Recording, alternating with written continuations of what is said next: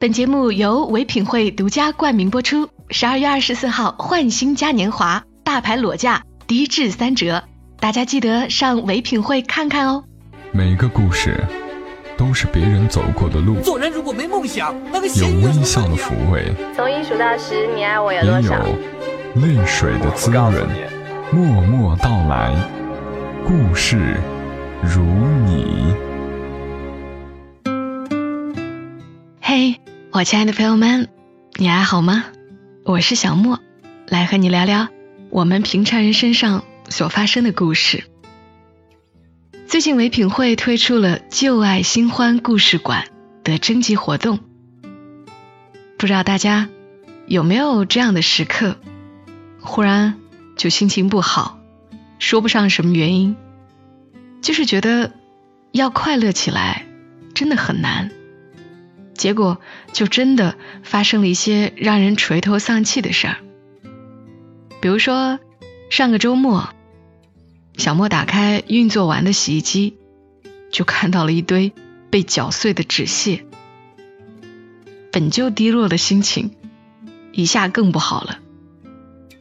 更糟的是，清理到一半的时候，发现洗衣机已经没有办法再运作了，而且。它也已经过了保质期。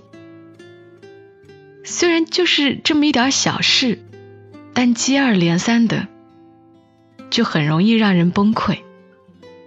本想着不管了，先睡觉，可又迟迟无法入睡，索性连夜在网上订购了一台新的洗衣机。等到第二天，洗衣机就到货了。然后我对着说明书打开洗衣机。把要换洗的衣服丢进去，还特意试了一下烘干功能。看着崭新的、正在运作的洗衣机，心情突然就好了。洗衣服也变成享受的事情。虽然人生不如意事十之八九，但在负面情绪压垮自己之前，应该及时止损，主动做出改变。尽快开启一段新的人生，挥别旧的，才能遇见对的。和我们来讲一讲关于你的旧爱新欢的故事吧。讲故事还会有好礼相送哦！点击节目泡泡条或前往发现频道参与热门活动，分享你的故事吧。那接下来时间和你们讲述今晚我为你们准备的故事。故事来自于作者张朵朵，我真的好久没有在节目中来读他笔下的故事了。估计有不少朋友其实，在心里默默期待小莫哪天还能够再读他的故事，对吗？那今天要讲的这个故事，出自于张朵朵早期出版的一本故事合集《你是我的一个故事》中的第一个故事，名字叫《还是公平的》。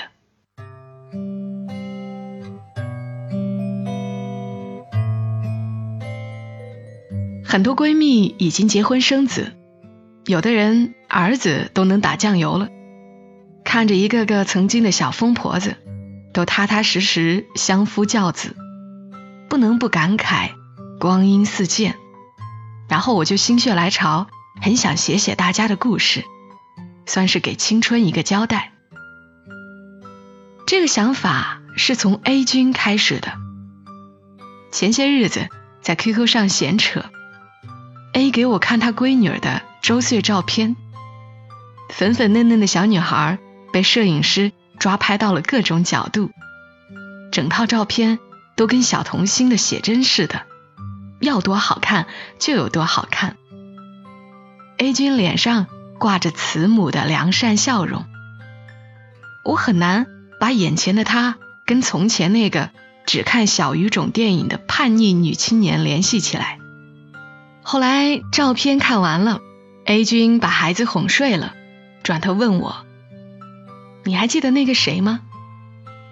我心有灵犀，哦，那个谁，他怎么样了？他说离了，指的是他的前男友。最后闺蜜跟我说：“记着啊，你欠我一个小说，你说过要把我的故事写成小说的，我很认真的同意了。有人说前任真的是越怀念越觉得好，有人说前任真的是一辈子再不想遇到。我倒觉得他们的存在最好的作用就是祭奠我们终将逝去的青春。所以，我写了，你随意。就从刚才说的这位闺蜜写起，姑且称她为 A 君吧。A 君毕业于名牌大学编导专业，和所有热衷文艺的女青年一样，在大好的年华迷恋一切懂得吹拉弹唱、琴棋书画、电影图书的文艺男青年。大二的时候，A 君认识了属于他的那枚文艺男，其间的分分合合。吵吵闹闹，实在不值得一提。这是这对小众情侣最大众的一面。到了大四，文艺男忽然一改往日放任不羁的做派，让人很惊讶的进了一大型国企，而且是个挺肥硕的部门。他顿时有种鱼跃龙门的感觉。A 君觉得男友能够在众多竞争者中脱颖而出。总不算坏事儿，当然全力支持。可是改头换面的文艺男提出：“我们分手吧。”A 君吃了一惊，倒也爽快，连句为什么都不问，拿起桌子上的杯子泼了他一身咖啡。文艺男一脸狼狈，心念情债两清了，谁都不欠谁了。可是。要是真能不欠就好了。一年之后，A 君在某大型广告公司任职，接到了文艺男的电话，说借钱。A 君在自己公司宽敞明亮的会客厅接见了他，很不给面子的说：“抱铁饭碗的人也要跟我借钱，是在逗我玩呢吧？”文艺男笑说：“我辞职了。”仔细一问。原来文艺男犯了相当低级的错，而且被上司发现了，然后他就毫无悬念的被扫地出门了。A 君一万句狠话心尖绕，还真心不想借钱给他呀。无奈他心太软，而且有时候 A 君回忆起当年泼他那身咖啡，一时心软，就借给他了。A 君问他。你现在干嘛呢？文艺男说：“准备考研。”准备考研的日子里，文艺男找过 A 君两次，都是借钱。第三次去的时候，不是借，而是还。借出去的钱还能还回来，A 君觉得不可思议，所以一路刨根问底，终于打听清楚，文艺男。在前两次来 A 君公司的过程中，认识了 A 君的一个女同事，姑且称之为小优君吧。小优君中学读的女子高中，大学在英格兰读，最喜欢白白净净、戴黑框眼镜、有高耸鼻梁以及穿白衬衣、牛仔裤、球鞋的文艺气质男生，也就是 A 君前任那种。小优的爸爸长期在英国做生意，妈妈是小有名气的艺术家，家底很丰厚。文艺男真的心动了呢。文艺男和小优的进展速度是什么呢？第一天认识，第二天约会，第三天商量结婚。这是小优亲口告诉 A 君的，他很大方的跟 A 君说。那天看到他来公司找你，很干净、很清新的样子，就喜欢上了。A 君听得一身鸡皮疙瘩，嘴贱的问了一句：“你没打听他现在在干嘛？”小优说：“他是北大的研究生啊，他还带我去北大校园玩了一圈呢。”A 君这个纠结呀，这姑娘是真二呀。还是假二呀，还是真假不变呢？他说他是北大研究生，你就信？他带你逛一趟北大就是北大研究生了。你见过他学生证吗？进过他宿舍吗？见过他同学导师吗？A 君决定把这个弥天大谎戳破。可是文艺男给他打电话说：“求求你，千万别说穿。”A 君要笑抽了。难道我不说穿，你就能瞒天过海吗？你去哪里偷一个北大的文凭啊？文艺男说：“等我们的感情再稳固些，关系确定下来，等他爸妈点头，我再说实话。”一向直爽的 A 君简直要怀疑自己的智商了。难道这样的事真的能瞒过家长？那姑娘被爱情冲昏了头脑，难道家长也跟着糊涂？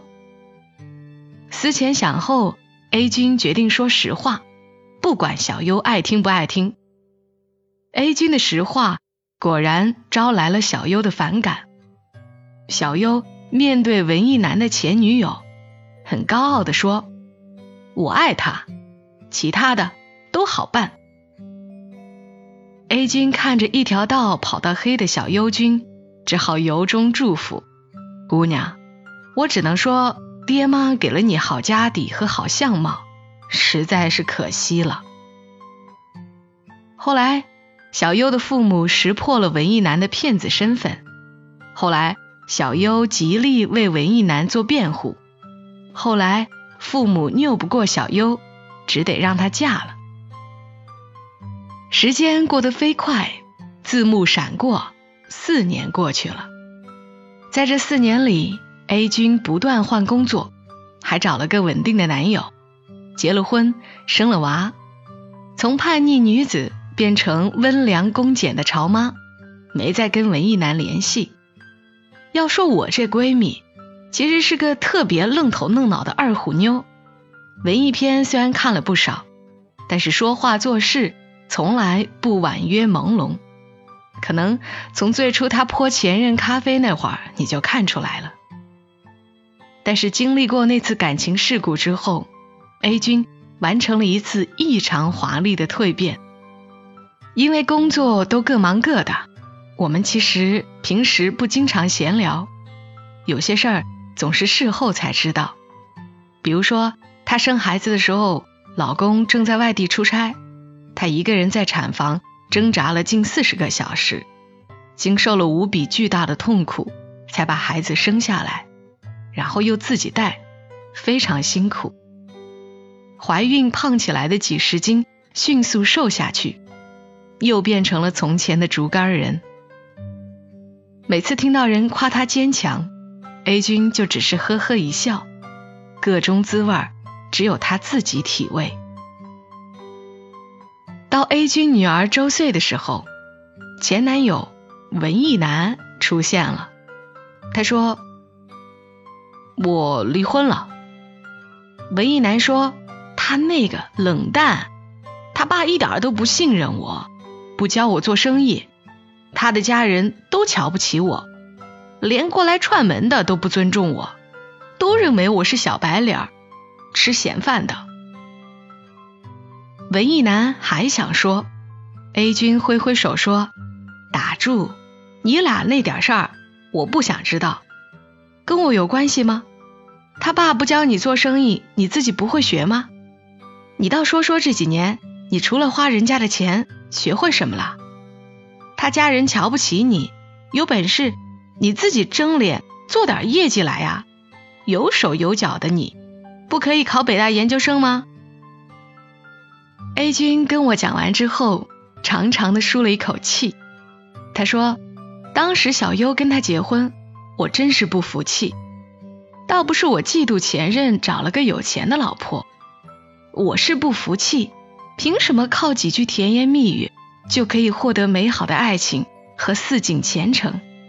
现在我总算明白了，这世界还是公平的。”终于一天看清楚，能够爱过、痛过，也算幸福。这一路。啦，故事讲完了。凭几句甜言蜜语就能收获前程和爱情，哪有那么好的事儿呀？谢谢张朵朵写下这样一个故事，谢谢她的这本书《你是我的一个故事》。我们谁身上没有一点故事呢？其实我们听故事的时候，就是在故事里找自己的过往，总有一些细节是你也曾经经历过的。如果你对于这期节目有你想说的，记得在评论区留下你的感受。我们下期声音再会，祝你夜好眠。小莫在长沙，给你说晚安。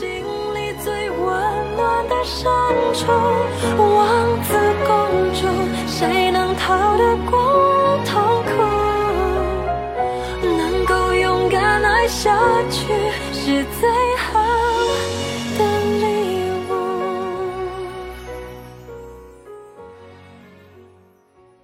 如果你喜欢这期节目，麻烦你帮忙转发到朋友圈，让更多的人听到。小莫在这儿，谢谢你。